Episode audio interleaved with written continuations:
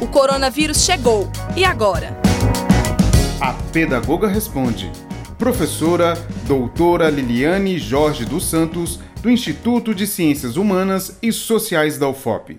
Que atividades podem ser realizadas com as crianças neste período de isolamento social? Bom, quanto menor a criança, menor o tempo de concentração que ela consegue despender em uma mesma atividade. Sobretudo as crianças até 4 anos têm muita energia e é bom que os adultos da casa, considerando-se que muitos estão em home office, se revezem né, no cuidado com elas, pois mantê-las entretidas não é fácil.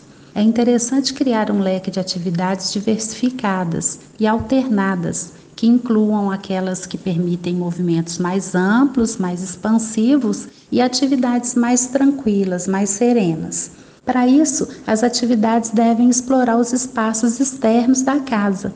Quem tem o privilégio de ter um quintal, não é? é momento de redescobrir esse espaço com brincadeiras ao ar livre, bola, peteca, pular corda, pular elástico, atividades de jardinagem, plantio de mudas, por exemplo.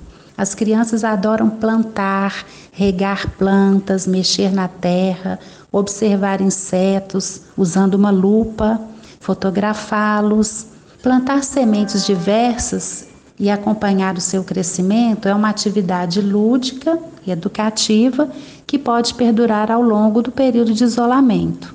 Atividades para as áreas internas da casa, né, que requerem menos movimento, talvez um pouquinho mais de silêncio, podem incluir a contação de histórias.